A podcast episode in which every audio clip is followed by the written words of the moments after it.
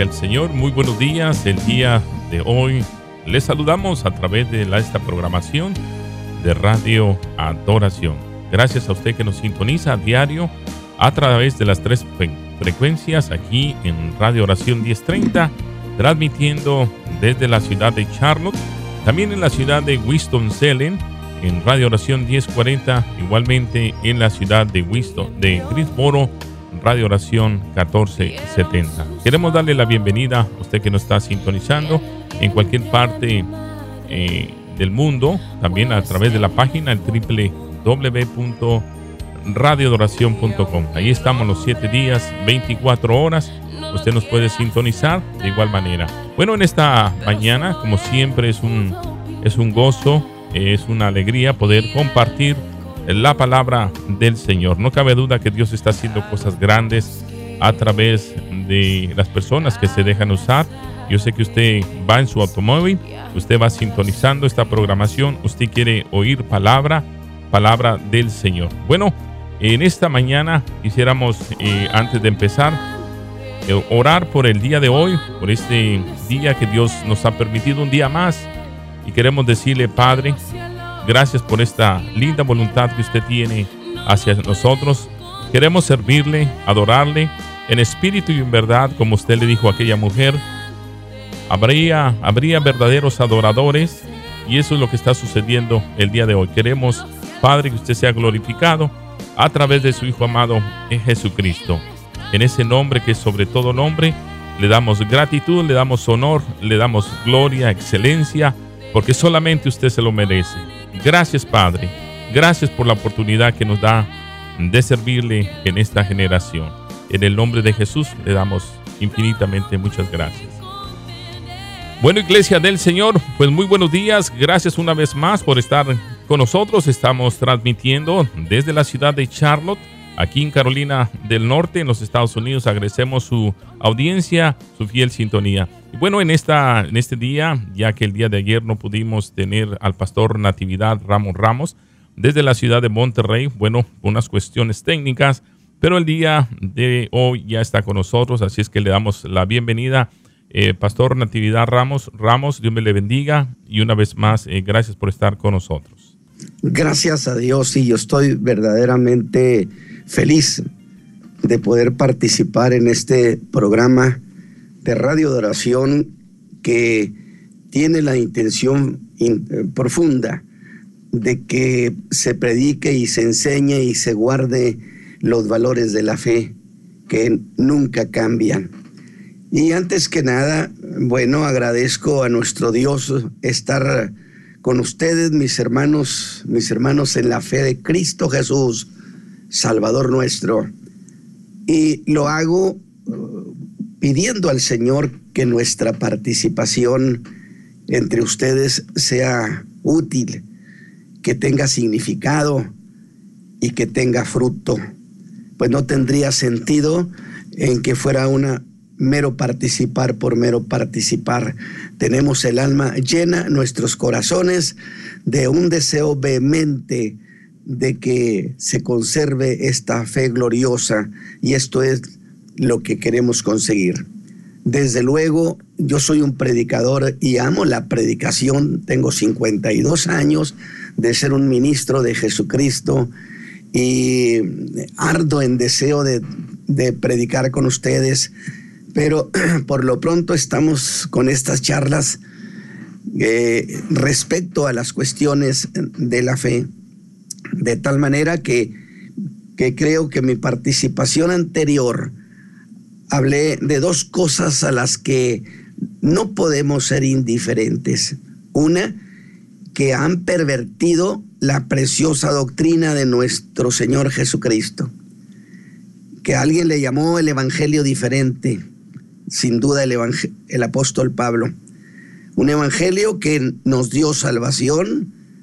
Y la segunda cuestión que nos trajo con ustedes es el, fenómeno eclesiástico generalizado de que se ha pervertido el culto cristiano, por lo que tenemos eh, una adoración supuesta, una adoración que llega a caer en lo grosero, en lo tosco, en lo absurdo, y, en lo profano, definitivamente.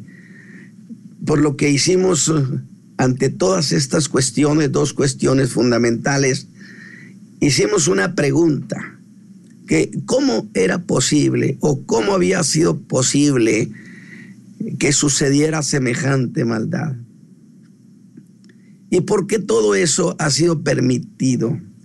Y voy a hacer una aclaración no digo permitido por la iglesia o por el pueblo o por los hermanos, no, sino tolerado por quienes a quienes les ha tocado en este tiempo ser pastores que guían al pueblo. Y aún peor por quienes les ha tocado en esta generación o en estas generaciones ejercer liderazgo entre los hijos de Dios. Agrado que el día de hoy, sin temor a equivocarnos, los creyentes reconocen que tenemos encima la apostasía, que por cierto es una señal de que Cristo viene pronto, porque Pablo dijo, no vendrá el Señor sin que antes venga la apostasía. Desde luego que cuando hablamos de apostasía, este es un pecado exclusivo de creyentes porque los no creyentes no tienen de qué apostatar, mis hermanos. Es un pecado de creyentes. Pero insisto, la apostasía jamás ha sido causada por el pueblo, jamás ha sido promovida o traída por los miembros de la iglesia, sino por los que los presiden. Y puede ser, hermano Isaí, nuestros hermanos del auditorio, que haya sido por ignorancia, porque no supieron percibir los movimientos sutiles que se estaban dando, o quizás sí lo supieron, pero prefirieron mantenerse en silencio para no verse como gente conflictiva. Sin embargo, ese silencio los ha hecho cómplices, cosa que no es simplista, por una razón fundamental habremos de comparecer en el tribunal de Cristo.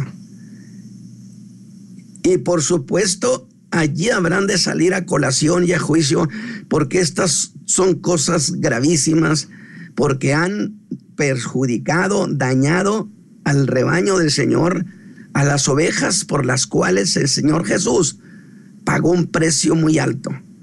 Y nadie, a nombre de ninguna titularidad de liderazgo, tiene derecho de permitir que a las, al rebaño, al pueblo de Cristo, se le dañe de esa manera. No tiene nadie ningún derecho porque no son nuestras ovejas, son las ovejas del Señor Jesús. Así que nuestra participación entre ustedes, mis hermanos, en este caso de estas charlas, busca que el pueblo de Dios deje tantas fantasías espirituales que han puesto en su plato en la mesa y que se han quedado con el alma vacía y el alma hambrienta. Porque por muy bonitas que sean esas fantasías espirituales, al alma no se le engaña y ella podrá decir, muy bonito estuvo todo esto, pero mi alma se quedó hambrienta. Así que, pueblo de Dios, es tiempo de dejar las fantasías espirituales con que las han estado alimentando. Y les invito, les ruego en Cristo Jesús que rescatemos la pureza de la fe, que sea un movimiento envolvente. Es decir, no tendría sentido, yo estoy que ardo en deseo de predicar, porque amo la predicación, soy un predicador de Jesucristo, pero no quisiera que lo que hemos hecho, nuestra participación, pasara de lado o se tuviera como una buena participación que tuvo el hermano Ramos. No, no. Anhelo con toda mi alma que esto produzca algo, que se convierta en un movimiento generalizado donde los, hijos de Dios, un hermano a otro, una hermana a otra, le diga al saludarla, volvamos a la preciosa fe de nuestro Señor Jesucristo. Volvamos al fundamento de la fe. Que los predicadores, al empezar sus programas o sus predicaciones en sus iglesias, clamen como una manera de título, volvamos a los fundamentos de la fe de, preciosa de nuestro Señor Jesucristo. Que los carros tengan calcomanías que digan, pueblo de Dios, volvamos al fundamento, volvamos a la fe. Que se generalice. hermano Isaías, esto sería maravilloso. Que esto se convirtiera en un movimiento multitudinario que está en el corazón de los hijos de Dios. Así es, y no cabe duda que la misma palabra lo dice en Jeremías capítulo 6, versículo 16, diciendo de la siguiente manera, parados en los caminos y mirad y preguntar por las sendas antiguas, cuál sea el buen camino y andar por él. Dice, y hallaréis descanso para vuestra alma. En algún momento eh, se ha perdido esta palabra maravillosa, los fundamentos, y cuáles fundamentos, cuáles palabras es lo que está escrito en Efesios 2.20, hablando exactamente edificado sobre el fundamento de los apóstoles y profetas, siendo la principal piedra del ángulo Jesucristo mismo, en quien todo el edificio, bien coordinado, va creciendo para ser un templo santo en el Señor. Eso es de lo que estamos hablando sobre ese fundamento, sobre ese camino en el cual hay que preguntar, ¿en qué momento se desvió la iglesia? ¿En qué momento dejamos de hacer lo que se nos mandó hacer? Pastor. Exactamente. Y que no convirtamos esto en una mera semántica, pero al decir que rescatemos la pureza de la fe, esa pureza de fe que muchos de mis hermanos de, de allá de aquella región que me están escuchando esta mañana, sin duda recuerdan con gran cariño cuando se convirtieron, cuando conocieron este evangelio en su pureza que les dio salvación. Y en ese intento, aquí voy a una cuestión. Es muy común que digamos al pueblo, volvamos a la senda antigua. Pero sobre eso de volver a la senda antigua, yo quiero hacer unas precisiones que no dejen lugar a duda y que establezcan de qué cosa estamos hablando, hermano Isaí, cuando hablamos de senda antigua. Y debo decir que específicamente, escúchame bien, específicamente nos referimos a volver a eso que es llamado como el fundamento o cuerpo de fe que establecieron los apóstoles. Y para no divagar, debo hacer precisión también que se refiere al cuerpo de doctrina establecida por los apóstoles. Y aquí hago de nuevo otra precisión, un énfasis. Pero apóstoles esos a los que Pablo llamó, según la versión antigua Reina Valera, ¿sí? En segunda los Corintios capítulo 12, versículo 11, aquellos sumos apóstoles, así lo llamo, aquellos sumos apóstoles que, que deja muy lejanos la posición jerárquica de los que anduvieron con Cristo. Digo, para que no se apunte medio mundo que se hace llamar apóstol el día de hoy y piense que por ser apóstol tiene derecho a imponer nuevas doctrinas, porque esta es una cuestión, es un fenómeno que recorre las iglesias el día de hoy. Pablo dijo, aquellos sumos apóstoles, y que por cierto son palabras muy interesantes que Pablo le dedicó a la iglesia a los corintios porque unos que se hacían llamar apóstoles y que eran judíos, porque dijo, son hebreos, yo también, son israelitas, yo también. Entonces eso deja sin lugar a duda de dónde venían esas gentes, que siempre vinieron, anduvieron detrás de él dándole lata. Pero eh, él no dijo en nada he sido inferior a estos no, no, porque entonces estaría hablando de los que andaban por ahí por Corintio. Usó un adjetivo diciendo aquellos. Y gramaticalmente se usa para hacer énfasis en los que están distantes. De tal manera que al decir aquellos sumos apóstoles, Pablo se está refiriendo a los que anduvieron con Cristo y el fundamento que ellos establecieron insisto, y no otros apóstoles, porque hoy tenemos apóstoles hasta para tirar para arriba, y cual más, cual menos reclama que el apostolado tiene derecho a establecer nuevas doctrinas, lo más absurdo de los absurdos, y que se hicieron llamar apóstoles. Pero seré más, más específico, hermano Isaí, para ver a dónde queremos volver para que nadie se confunda, dice el apóstol Juan en su primera carta. Fíjese bien, lo que hemos oído, lo que hemos visto con nuestros ojos, lo que hemos mirado y palparon nuestras manos tocante al verbo de la vida. Y en el verso 3 agrega que eso que vieron y oyeron en la persona de Cristo es lo que ellos anunciaron. Es decir, no solamente le oímos, porque puedo oír sin saber quién es el que habla. No, pero nosotros lo vimos además. Y no solamente lo vimos, sino también lo miramos, que pareciera ser la misma cosa, pero que no es la misma cosa, porque mirar significa escudriñar atentamente. Y otra, y, los, y lo palpamos. Y puede ser que usted oiga, puede ser que vea, puede ser que mire, pero para palpar necesita haber estado cerquita, de tal manera que si ellos palparon al Señor Jesús, es porque estaban con Él. De tal manera que ellos tienen condición principal y primaria sobre estas cuestiones. Como dice Pablo, que ellos, ellos y no otros, pusieron el fundamento, este fundamento de la fe, y que lo pusieron sobre la piedra que es Cristo sobre la persona de Cristo.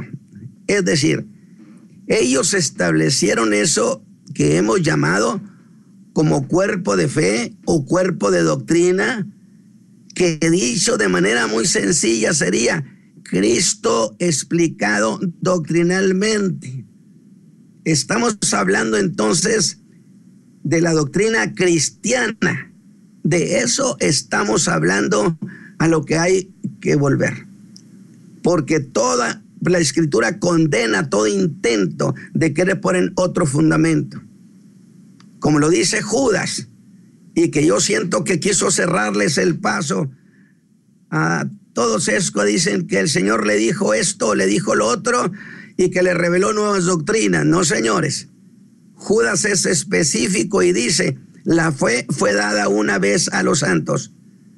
De una vez que no estaría dando una y otra vez nuevas doctrinas, porque tendríamos un problema práctico, que aceptar que el Señor Jesús no le entregó a la iglesia la doctrina completa. Y creo que nadie puede atreverse a semejante barbaridad, sino que le hace el Señor supuestamente la está entregando toda hasta este tiempo, cosa que sería incompatible con reclamar guardar la fe.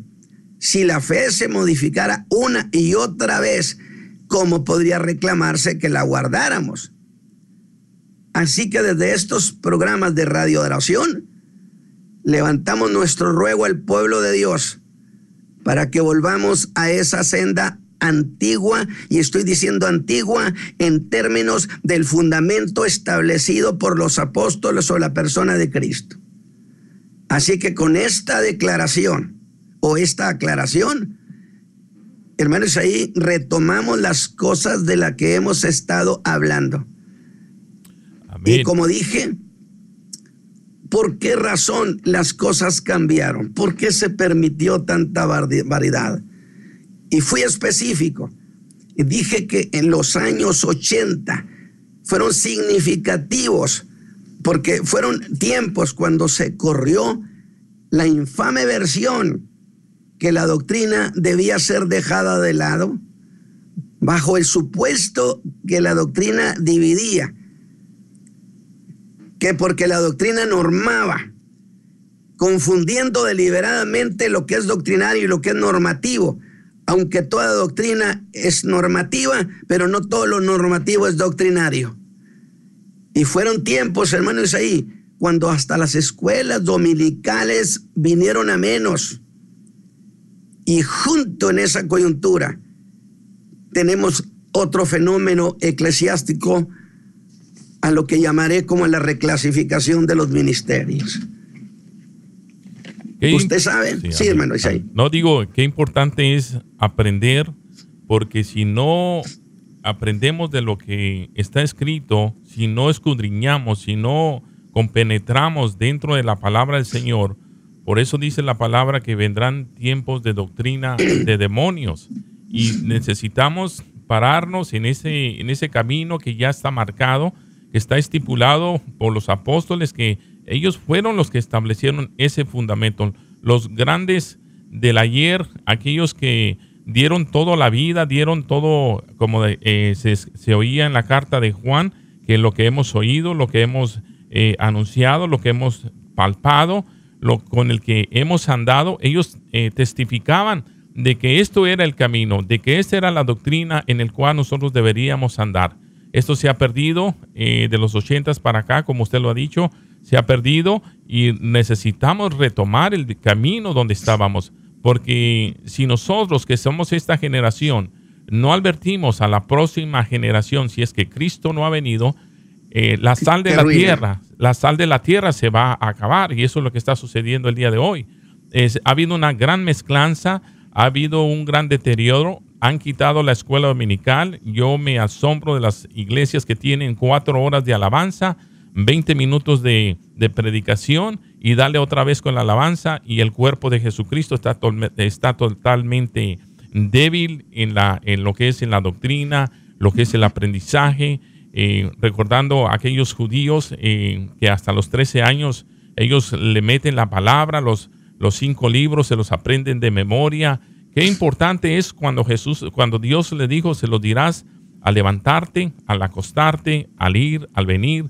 Tantas cosas que Dios eh, enfatizó para que nuestros hijos no se olvidasen de las cosas, de las cosas que Dios había hecho con ellos. Lo mismo el día de hoy, lo que Cristo ha hecho por nosotros, no debemos ni quitarle ni ponerle, sino que al contrario, a desear más como niños la leche, desear ni como como ya crecientes, esa palabra que estamos creciendo, ya una comida más sólida, pero no quitando el fundamento que ya lo establecieron y que está manifestado a través de la historia de estos hombres, de los grandes apóstoles que anduvieron con el Señor Jesucristo, porque aquí, como usted lo leyó en la primera carta de Juan, así lo ha dicho, lo que hemos visto y oído, eso os anunciamos. Así es que no cabe duda que estamos en tiempos que necesitamos volver a la senda antigua, pastor. Amén. Ahora, hay una cuestión. En, en los programas pasados, específicamente el de un día miércoles, yo hablé y aclaré sobre esta cuestión de por qué se hizo rompimiento contra la doctrina y expliqué y nos fuimos hasta el año de 1920 a, Frankfurt, Alemania, cuando nace por parte de lo que llamé los cinco jinetes de Apocalipsis, George Lukács, que era un eh, comunista húngaro que nada tiene que ver con la cuestión de Hollywood eh, Jaime, Herbert Marcus, Teodoro Adorno, que es el ideólogo, por cierto, del mundo rock, y que son eh, gentes muy asociadas a lo que fue eh, la conspiración de la isla de Capri del año 1900, tutelada por lo menos este, por, por la señora, por la señora eh, Madame Blavatsky, que era una eh, ocultista y que estableció prácticamente las, las, bases para todos estos fenómenos que hoy se están manifestando. Pero dijimos, ellos surge, con ellos surge luego la teoría de la personalidad autoritaria, que dijo que Dios era autoritario, que la Biblia era autoritaria, y, y cuidado, cuando se dice que la Biblia era autoritaria, el golpe venía directo sobre la doctrina que no, es que, que no ve que la doctrina es autoritaria, normativa, no le permite que usted haga esto, que haga lo otro. Pero ah, eh, solo seré muy breve, porque eso ya lo expliqué fuerte. Y ah, e, esa, esa, esa, teoría de la, de la personalidad autoritaria la hicieron en términos luego académicos. Y entonces las juventudes que eran de la, de la preguerra y la posguerra, que habían crecido con una inconformidad familiar porque papá y mamá no estaban con ellos, traían un sentimiento de, de, molestia profunda con, con, la familia.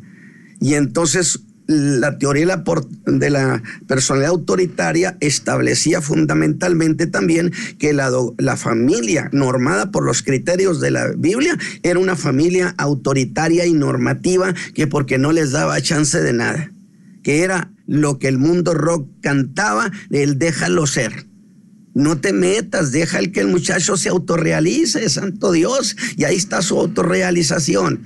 entonces, pero resulta que al entrar a las universidades coincidió con esa generación y a los años eh, mediados de los 60 y todos los 70, esa generación ya traía imbuido, metido el virus contra lo doctrinario, contra lo normativo. Y entonces, para los años 70, muchos de ellos llegaron al pastorado y luego al liderazgo. Entonces, el caldo de cultivo estaba preparado y entonces cuando se lanza la versión contra la doctrina, ellos guardan silencio porque ellos han sido eh, permeados académicamente por esas, esas ideas. De tal manera entonces que no nos extraña lo que ha sucedido. Pero yo quiero eh, esta mañana, aunque tenemos tantas cosas que decir, hermano Isaí, y que yo espero que nuestros hermanos los bendiga, les ayude, por lo menos a entender por qué pasó todo este desastre. Y yo quiero mencionar esta cuestión. Mire, yo tengo 52 años en el ministerio y por supuesto que conocí lo que se le llamaron despectivamente la vieja iglesia, los viejos predicadores. Pero nosotros entendíamos con toda claridad de parte de la escritura que para ser ministro de Jesucristo se necesitaba que hubiera de por medio un llamamiento. Hoy no se habla de llamamiento, hermano Isaí, porque el ministerio está secularizado porque cuando Dios llama a alguien al ministerio, si lo llama de pastor, le dará corazón de pastor, consejo de pastor, revelación de pastor. Si es evangelista, le dará los recursos de evangelista para que haga su trabajo. De tal manera, de tal manera que al no haber un llamamiento de por medio, sino que eh, por una palanca, porque es más porque papá me puso, hombre. Vaya, y no estoy en contra de que algún hijo de pastor llegue a ser pastor. No, no estoy diciendo eso. Estoy diciendo que los viejos, si no había un llamamiento, así fuera su hijo consentido, le decían, lo siento, pero esto le pertenece al Señor Jesús, que es el que llama. Pero esto, esto lo cambiaron. Y yo quiero volver irme de lleno a esta cuestión. Mire, en realidad todas estas grandes perversiones que tienen que ver con la fe, nacieron fundamentalmente de los evangelistas, de los evangelistas. ¿Por qué razón? Mire, el, el, evangelista le nace un criterio. Ahora, yo estoy hablando y partiendo de un ministerio ideal, y cuando digo ministerio ideal, estoy diciendo uno que realmente es un evangelista del Señor, para no andar haciendo comparaciones con supuestos. No, no, yo parto de un, de un ideal, es decir, un evangelista y que nos consta. Lo vimos, la cantidad de, milagros, de maravillas, y, y un evangelista es fundamentalmente no un milagrero. El evangelista fundamentalmente es un predicador del evangelio para la salvación, específicamente para la salvación. No es el que tiene un ministerio de milagros, no, no, no, no. Es un predicador del perdón de pecados, que es lo que Jesús dijo que se hiciera, fundamentalmente. Ah, que a causa del mensaje que él predicaba, Dios hiciera milagros y maravillas, la Biblia lo establece, que era para confirmar la palabra que ellos estaban dándole al pueblo. Sin embargo, sin embargo, el, evangelista tiene una vida propia, personal, un razonamiento propio, y entonces él llega a valorarse a sí mismo y llega a sentirse como un eh, súper, como un nene consentido, vaya, donde Dios con él hace milagros, lo trata, y de tal manera que fíjese bien, Ahora sí quiero hacer un, enlace con esto otro. Se reclasificaron, en ese tiempo se reclasificaron los ministerios. Según Efesios, el apóstol, el profeta, el evangelista, el, el, pastor y el maestro. Lo reclasificaron, hermano Isaí. De tal manera que usted ve libros sobre ministerio donde le dicen el apóstol, el profeta, el evangelista, el maestro, el, el pastor, y como que le sobró el de maestro por ministerio. Porque un día alguien me dijo, ¿y tú qué eres? Yo le dije, el Señor me llamó a maestro de la palabra y me dijo, ¿de alguna escuelita dominical? Por amor de Dios, estamos hablando de ministerios, sin menospreciar la bendición que fueron las escuelas dominicales. Yo puedo contarles testimonios extraordinarios de, de, hombres que de niños escucharon una sola escuela dominical y eso lo llevó a la conversión y casos muy, muy particulares. Bueno, pero entonces, hermano Isaí, aquí tenemos el ministerio del maestro pues ¿qué hacemos con él? ¿Dónde lo colocamos? No hay dónde colocarlo. ¿Y sabe qué hicieron? Lo pusieron de apéndice del pastor y ahora dicen pastor maestro. Y a mí me han cuestionado sobre eso y yo no tengo ningún inconveniente en dar respuesta a eso porque entiendo el ministerio. Es decir, mire hermano, me dijeron, pero ¿acaso no es el pastor el que tiene que enseñar a las ovejas? Y no debe ser un ministerio aparte. Yo le dije, tiene usted toda la razón del mundo, pero eso no cambia lo que estoy diciendo. Es decir, todo, todo, fíjese bien, todo predicador de Jesucristo, sea apóstol, sea profeta, evangelista, pastor o maestro, antes que nada, debe ser un profundo conocedor de la doctrina. Y no me refiero por revelación, no, no, yo me refiero, debe haber estudiado la escritura, la doctrina y tenerla muy clara, las cuestiones básicas. Por eso Pedro dijo, y el que hable profecía, hágalo conforme a la medida de la fe. Es decir, su profecía compárela con la doctrina. Y si de ahí la doctrina le dice que está usted bien, entonces está bien. Y si no, entonces cancele eso y mande esa profecía al bote de la basura. Entonces, sin embargo, entonces, ¿dónde encaja? ¿Dónde encajaría el maestro de la palabra? Me decían, bueno, e, el pastor tiene que enseñar porque tiene que conocer. Es más, déjeme decirle algo, hermano Isaí. Todo ministro está obligado a ser un verdadero conocedor de la fe de nuestro Señor Jesucristo. La mediocridad no es aceptable. Debe entregar su corazón y su alma a entender la fe para guiar al pueblo de Dios, para alimentar al rebaño y para no permitir que nadie le venga con cuentos. Desafortunadamente hoy los pastores ponen en manos de medio mundo a sus ovejas, pues porque no les gusta predicar tan seguido. Y entonces, ¿qué pasa? Vienen y les alimentan basura. Y andan los pobres hermanos ahí batallando. Y eso nadie me lo puede contradecir. Ahora, ¿a dónde quiero ir? Resulta entonces que el maestro, ¿dónde encaja? ¿Que acaso va a haber un, un maestro por cada pastor? De ninguna manera.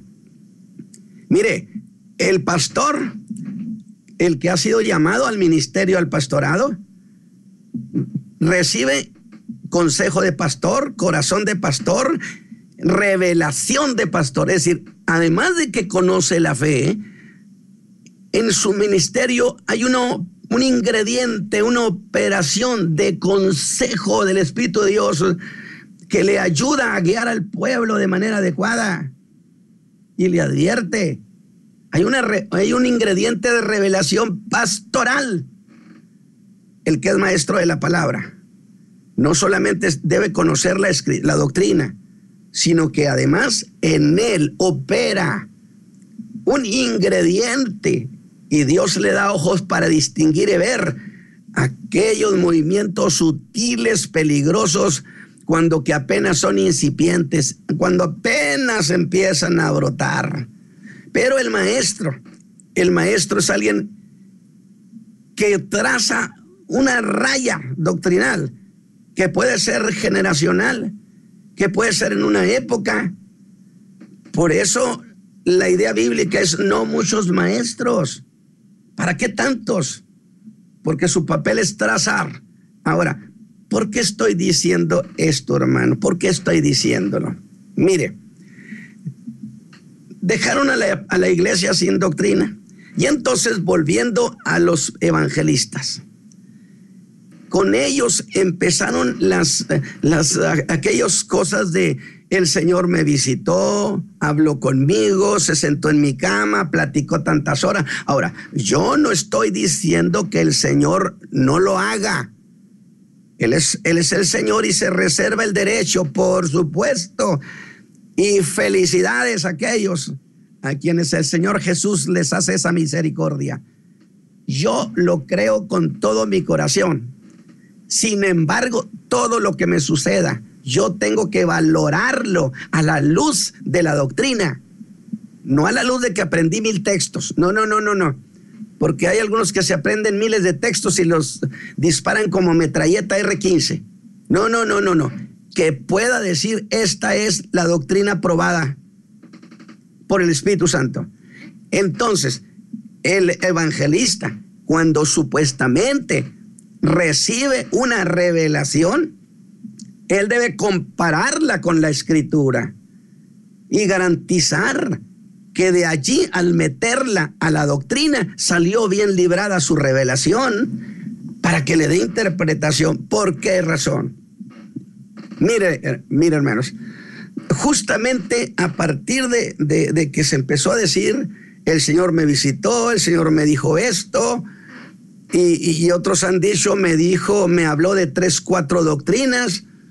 Lo que cité el, el miércoles pasado, de un escrito de Judith Mata sobre, sobre Kenneth Hagin, que, que dijo que el Señor Jesús lo había visitado, que había hablado con él y que le había dicho, te voy a dar una revelación que te va a sacudir. ¿Cuál es esa? Que los teólogos por dos mil años han estado equivocados diciendo que yo tengo el control de todo. Santo Dios. Pues yo creo que ese fue un demonio. Porque Dios es absoluto y es soberano. Y debieron haber puesto esa supuesta revelación, llevarla a la escritura para preguntarle a la doctrina si la autoriza o no la autoriza. Entonces, al omitirse el valor doctrinario, hermanos ahí, hermanos del pueblo de Dios, se dio una especie de fenómeno de, revelacionitis. Aquí, allá, donde quiera, medio mundo, el Señor me habló, me visitó, me dijo, y yo digo, qué bueno que sea cierto, válgame, ¿por qué le vamos a quitar, perdón, a los hijos de Dios esos privilegios? De ninguna manera. Yo creo en eso, hermano, yo creo, pero que sea el Señor y que la escritura diga que sí es cierto. Pero como la, pero como la doctrina se abandonó, se hizo un lado que porque era normativa, pues entonces entraron las revelaciones a, a, a, galope tendido a la iglesia.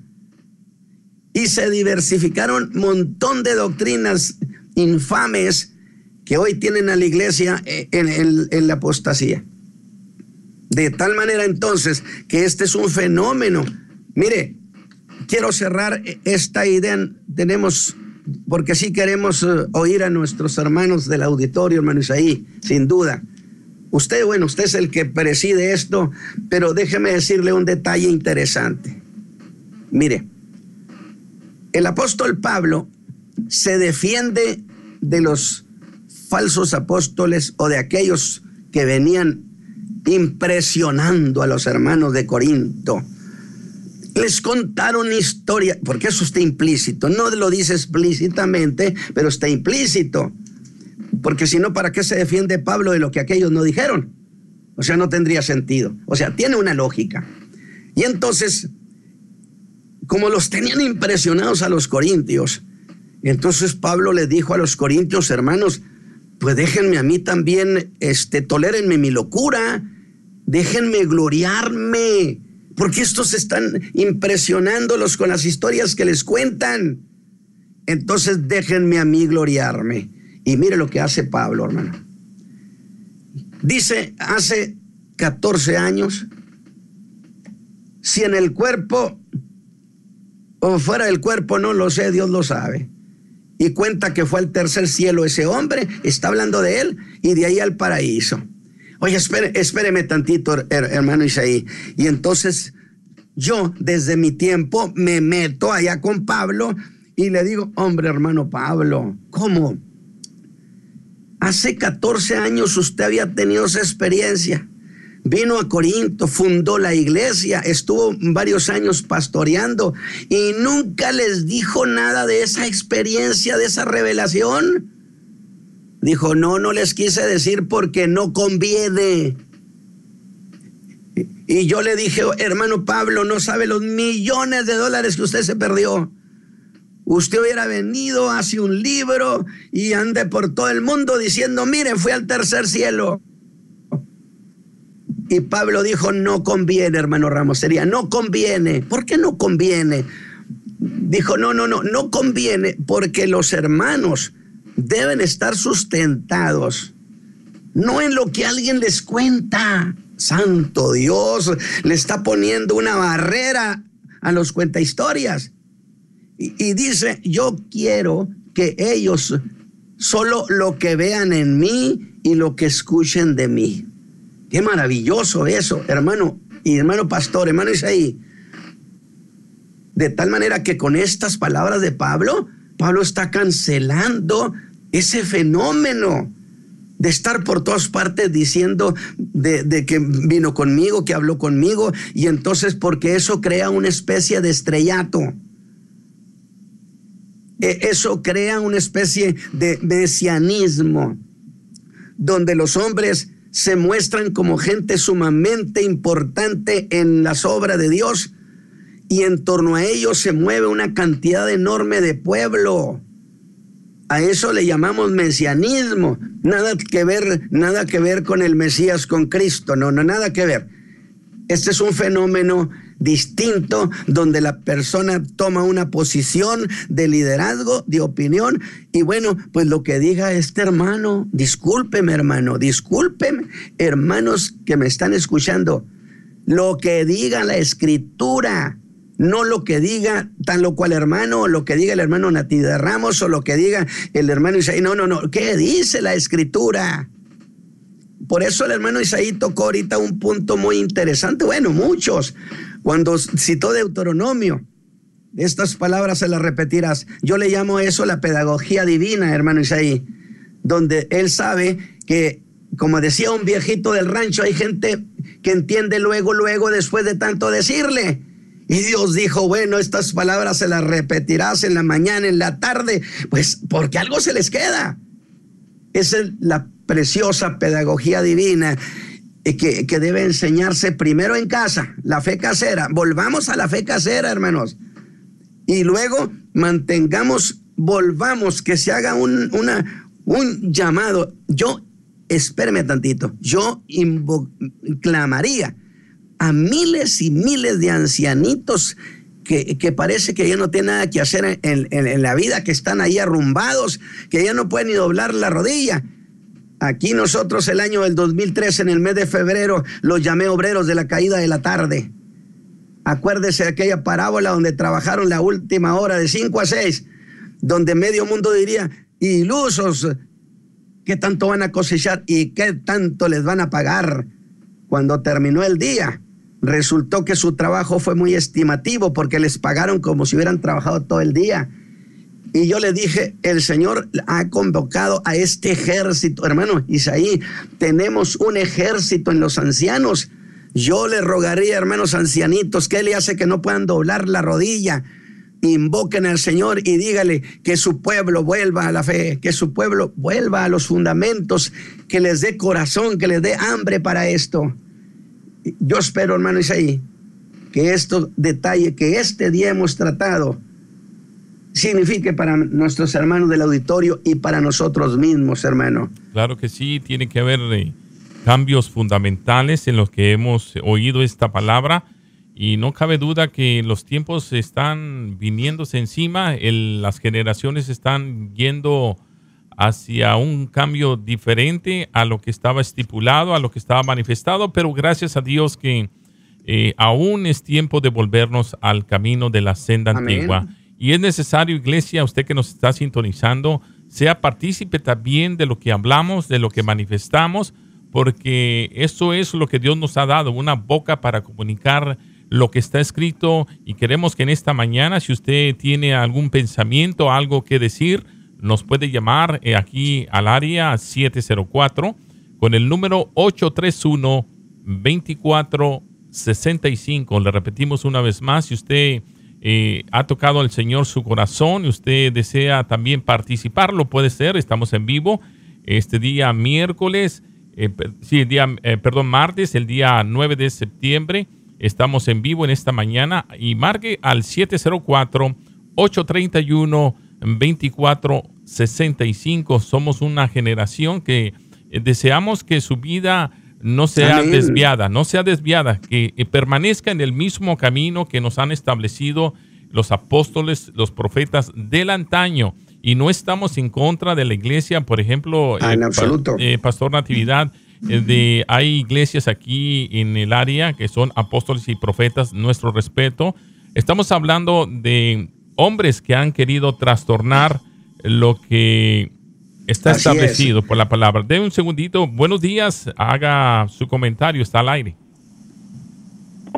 Aló, bendiciones. Sí, buenos días. Buenos días, adelante.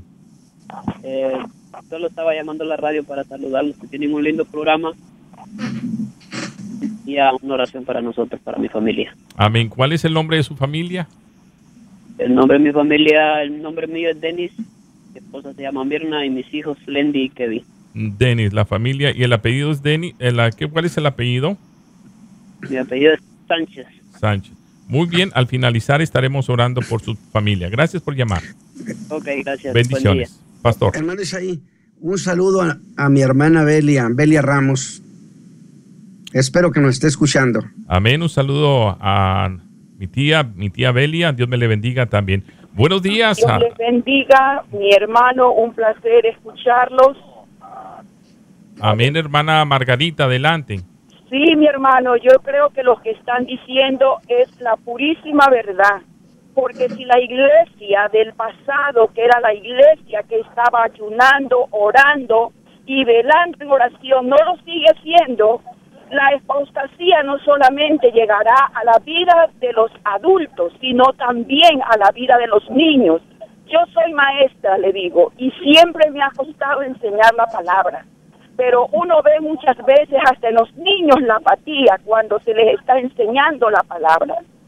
Entonces yo digo, hermano, si no se vuelve a la senda antigua a tomar las riendas del Evangelio como es, las Gloria a Dios. no serán como Dios dice en su palabra, porque el enemigo anda como león rugiente, pero no va a ganar, hermano, porque tenemos un Espíritu Santo que nos guía a verdad y a toda justicia.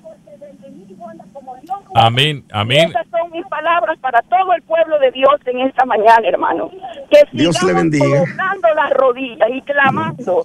Dejemos de dormir, hermano, porque los tiempos son malos, como dice la Escritura.